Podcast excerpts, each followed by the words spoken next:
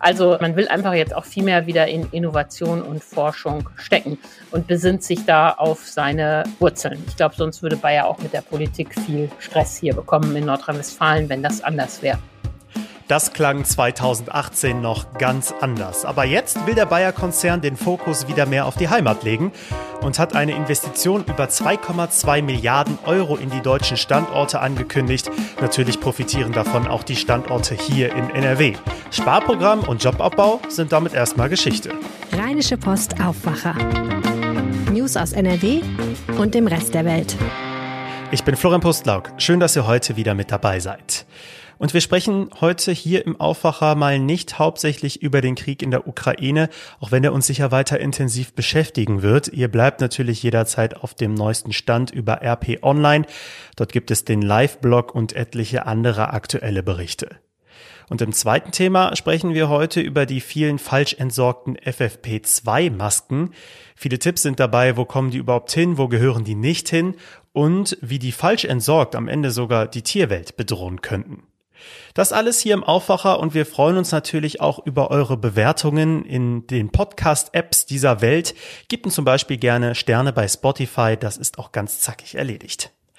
Und es geht los erstmal mit den Meldungen aus Düsseldorf von Antenne Düsseldorf. Hallo. Vielen Dank und guten Morgen.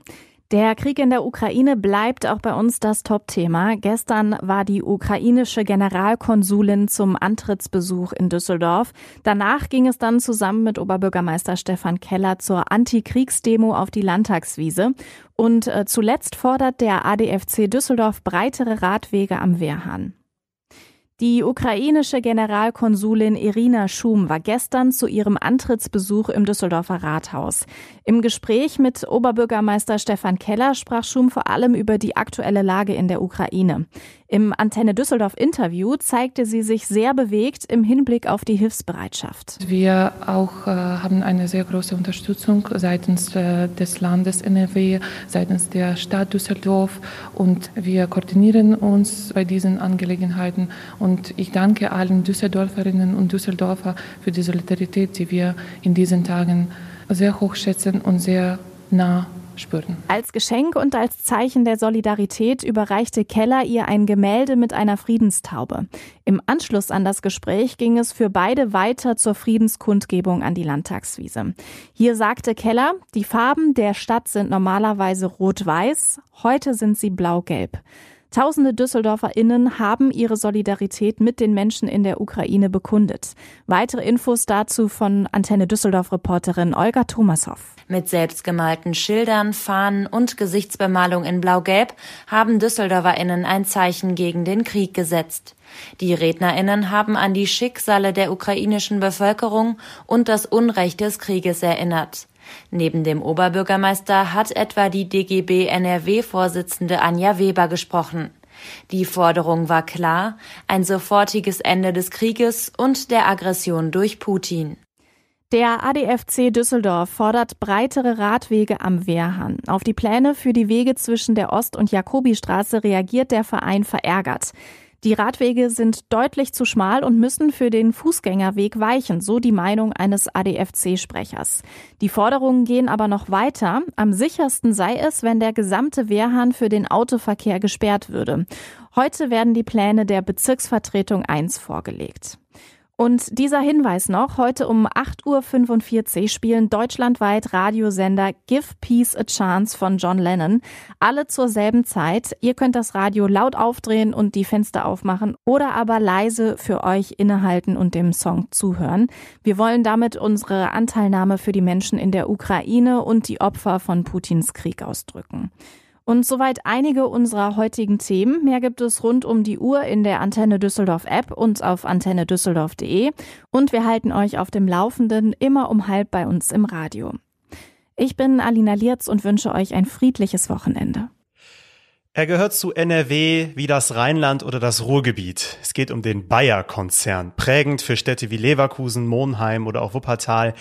Doch zuletzt wurde ja auch daran gezweifelt, wie sehr Bayer noch an der Heimat überhaupt hängt. Und jetzt gab es eine Antwort darauf. Ein 2,2 Milliarden Euro Paket für die deutschen Standorte und noch mehr. Dafür ist jetzt Antje Höning zu Gast, die Leiterin der Wirtschaftsredaktion der Rheinischen Post. Hi. Hallo. Was hat der Bayer-Konzern denn da genau angekündigt? Ja, Bayer hat den Mitarbeitern in Deutschland weitreichende Zusagen gemacht, was die Standorte und die Beschäftigung angeht. Und ich glaube, darauf haben viele Mitarbeiter dort gewartet. Das Ganze nennen die Zukunftskonzept Deutschland und das beinhaltet erstmal wichtige Festschreibungen. Berlin bleibt die Hauptstadt äh, von Pharma, Monheim bleibt die Hauptstadt von Crop Science. Crop Science ist ja die Sparte, zu der Monsanto gepackt wurde und ein großer Teil des Geschäfts läuft mittlerweile in den USA, aber jetzt haben die Mitarbeiter Sicherheit, Monheim bleibt die Zentrale. Zudem wurden weitgehende Investitionen verkündet, 2,2 Milliarden ähm, Euro für die deutschen Standorte. Der größte Teil davon geht in den Pharmabereich, unter anderem eben auch nach Wuppertal und nach Leverkusen. Und der Crop Science Bereich bekommt 700 Millionen. Das auch unter anderem äh, nach Monheim und Dormagen. Das sind gute Nachrichten. Wie genau werden denn die Standorte hier in NRW davon profitieren? Also einerseits wegen der Investitionen, aber andererseits auch, wenn ich an die vielen, vielen Angestellten denke, die hier in NRW bei Bayer arbeiten. Ja, der Betriebsratschef Oliver Zülke hat das so beschrieben. Bayer hat sehr viel Geld in die Hand genommen. Wir erinnern uns alleine für den Kauf von Monsanto 59 Milliarden Euro. Aber das meiste Geld ist eben ins Ausland gegangen. Und so hatten sich eben viele Mitarbeiter gefragt, was wird aus den deutschen Standorten? Mit den Investitionen jetzt äh, sorgt Bayer für zwei Sachen. Zum einen werden die Fabriken modernisiert, es wird wieder in Forschung investiert und es soll ab 2025 auch wieder Beschäftigung nachhaltig aufgebaut werden. Aber wie passt das denn jetzt zu dem Sparprogramm, das Bayer 2018, also vor vier Jahren noch angekündigt hatte? Es sollten alleine in Deutschland 4500 Stellen gestrichen werden. Ja, 2018 realisierte Bayer ja, wie schwer hm, er, man auch an der Monsanto-Übernahme zu schlucken hat. Der Konzern musste ja inzwischen Milliarden äh, zahlen für die Beseitigung der Rechtsstreitigkeiten. Und wie wir ja in dieser Woche bei der Bilanzpressekonferenz gehört haben, ist es auch immer noch nicht ausgestanden. Bayer wartet jetzt auf ein Urteil in den USA oder die Entscheidung des obersten Gerichtes dort, genauer gesagt. Also dafür musste viel Geld auf den Tisch gelegt werden werden. Die Monsanto-Übernahme selber war ja sehr teuer. Und dann gab es noch vereinzelte Sonderprobleme in den Sparten dazu. Und jetzt hat Bayer aber dieses Sparprogramm entsprechend gemacht. Äh, Ausläufer davon sind auch noch immer zu äh, sehen. Aber es nutzt ja nichts. Der Konzern muss ja nach vorne gucken, um äh, bei dem scharfen Wettbewerb, der zum Beispiel im Pharmabereich ja irre hoch ist weltweit, mithalten zu können, musste jetzt investiert werden. Und das ist gut, dass die das tun. Mhm. Ich wollte auch einmal ganz kurz das Stichwort Monsanto aufgreifen. Kannst du noch einmal für uns in Erinnerung rufen, wobei es da genau ging und warum das für Bayer so teuer wurde? Ja, Bayer war ja 2018 ein Pharmakonzern und ein kleiner Bereich Agrochemie. Der Pharmabereich war aber zu klein eigentlich, um im weltweiten Wettbewerb alleine zu bestehen. Deshalb hat Bayer damals beschlossen, wir machen uns größer in der Agrochemie, dann stehen wir auf zwei gleich starken Beinen, Pharma und Agrochemie. Das war von der strategischen Rationale her auch durchaus vernünftig. Beobachter, Börsenmanager, Fondsmanager sagen heute, Bayer hat nur leider den falschen Konzern gekauft. Monsanto hatte ja schon immer einen schlechten Ruf und kurz nach der Übernahme stellte sich ja heraus, dass da eine Klagewelle ausbrach wegen des Unkrautvernichters Glyphosat. Und an dieser Klagewelle arbeitet Bayer ja heute noch ab. Bis heute ist die Monsanto-Übernahme kein Erfolg. Das löste also 2018 dieses Sparprogramm aus, wogegen es ja auch innerhalb der Belegschaft heftige Proteste gab, vor allem in Wuppertal. Damals gingen Tausende auf die Straße gegen die Entscheidung, Stellen abzubauen. Wie ist denn die Reaktion jetzt auch in Wuppertal auf diese ja, Kehrtwende, dass jetzt sogar plötzlich wieder Menschen eingestellt werden sollen in den nächsten Jahren? Ja, da hast du recht. Das war für Bayer total ungewöhnlich. Normalerweise regelt man das ja alles mit dem Betriebsrat hinter verschlossenen Türen. Da sind die Beschäftigten und die Gewerkschaft auf die Straße gegangen und es gab entlang äh, der Wupper dort eine ähm, Demonstration. Eine Forderung war da Hände weg von der Forschung.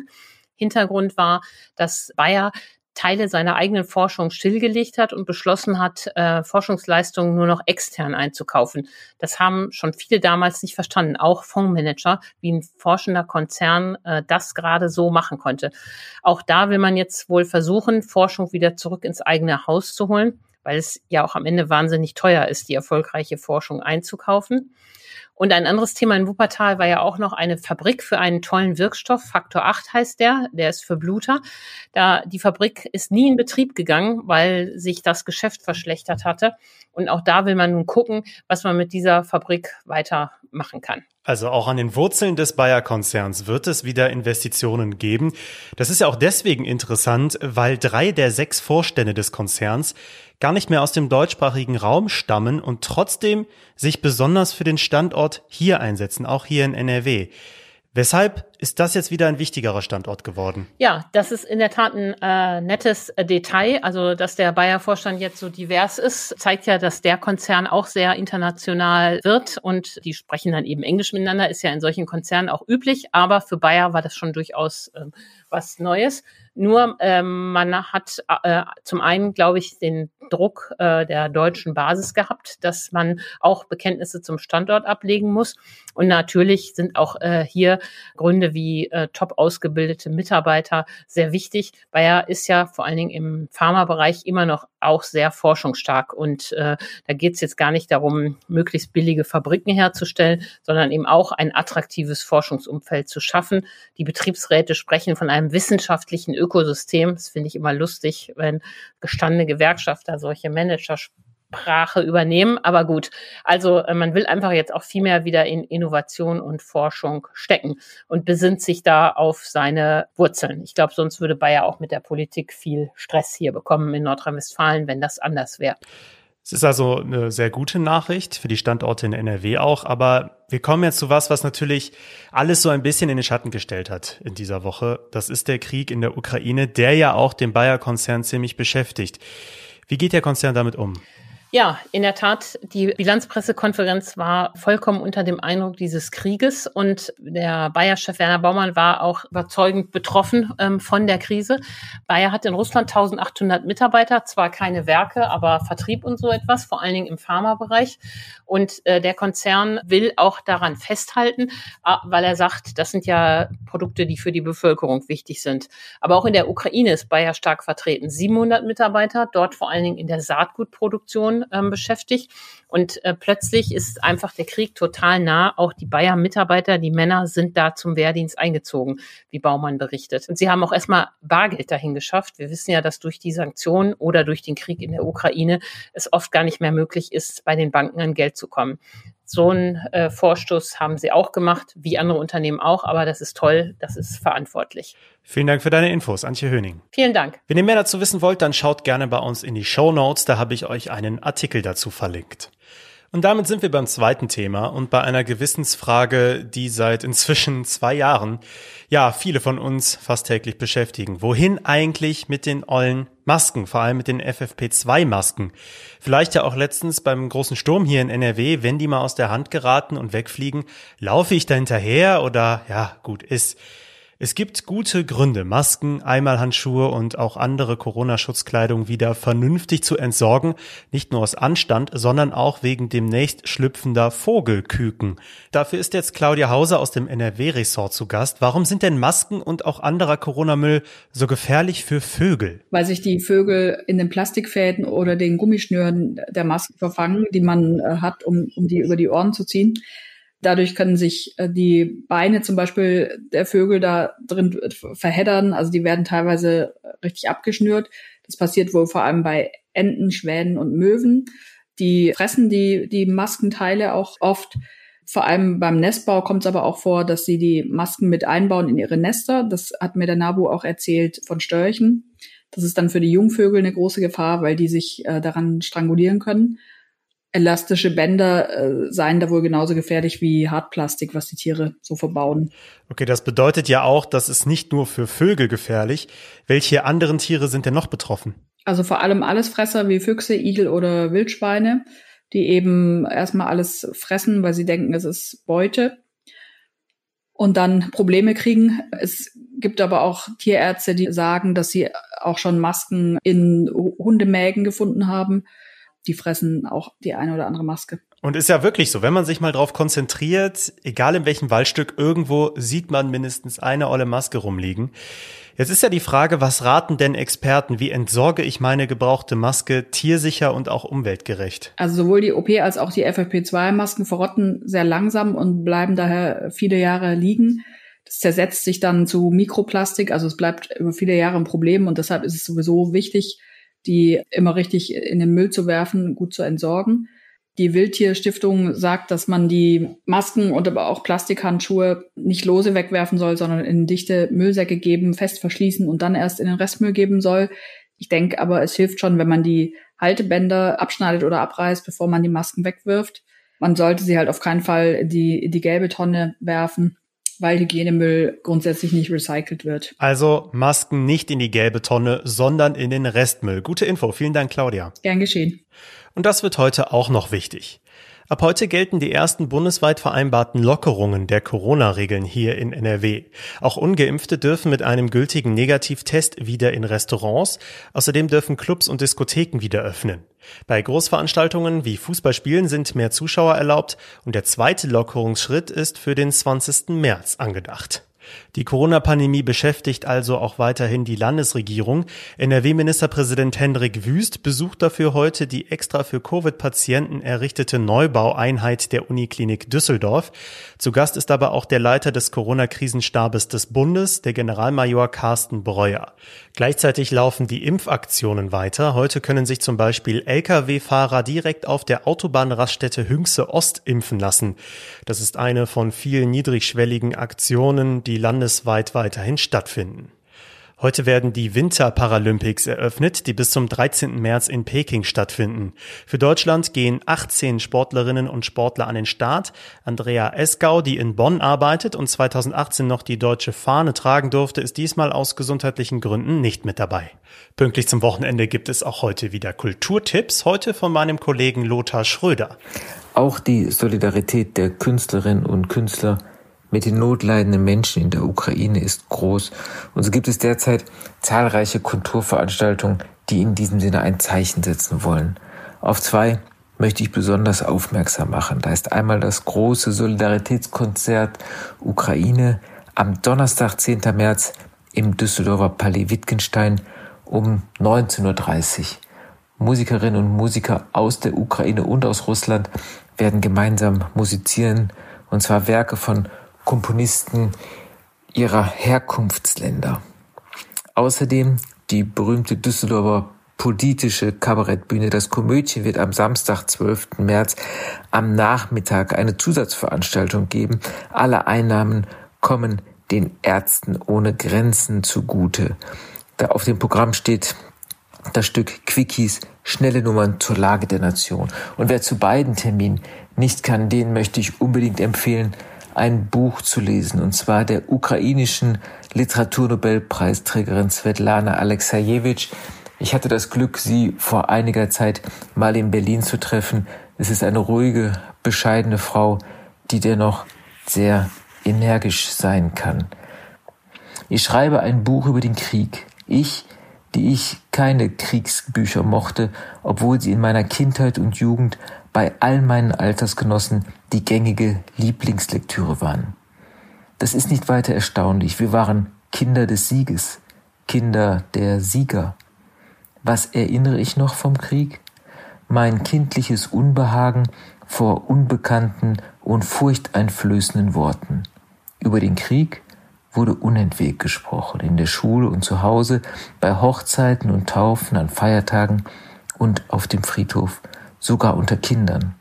Ein Nachbarsjunge fragte mich einmal, was machen die Menschen denn unter der Erde? Wie leben sie dort? Wir wollten damals das Geheimnis des Krieges enträtseln. Vielen Dank, Lothar. Mehr dazu könnt ihr bei uns in den Shownotes erfahren. Dann kommen wir noch kurz zum Wetter. Das sieht sehr ordentlich aus. Es bleibt sonnig, nur Richtung Ostwestfalen und im Münsterland ziehen heute ein paar Wolken auf. Dazu wird es etwas kühler als zuletzt. Wir bleiben knapp unter 10 Grad. Das Wochenende bleibt auch insgesamt freundlich. Am Sonntag wird es dann etwas bewölkter und nachts droht weiterhin überall Frost. Morgen gibt es wieder einen besonderen Aufwacher und zwar eine neue Folge der Döbler-Dialoge. RP-Chefredakteur Moritz Döbler interviewt dafür spannende Menschen, die etwas zu sagen haben. Und morgen ist Sascha Lobo zu Gast, Digitalstratege, Autor und ja, genau der Typ mit dem Irokesenschnitt. Er spricht übers Vatersein, wie Corona ihn fast ruiniert hätte und warum er jetzt eine neue Frisur hat. Das morgen hier in diesem Feed. Ich bin Florian Pustlauk und ich wünsche euch jetzt einen schönen Start ins Wochenende. Ciao! Mehr Nachrichten aus NRW gibt's jederzeit auf RP Online. rp-online.de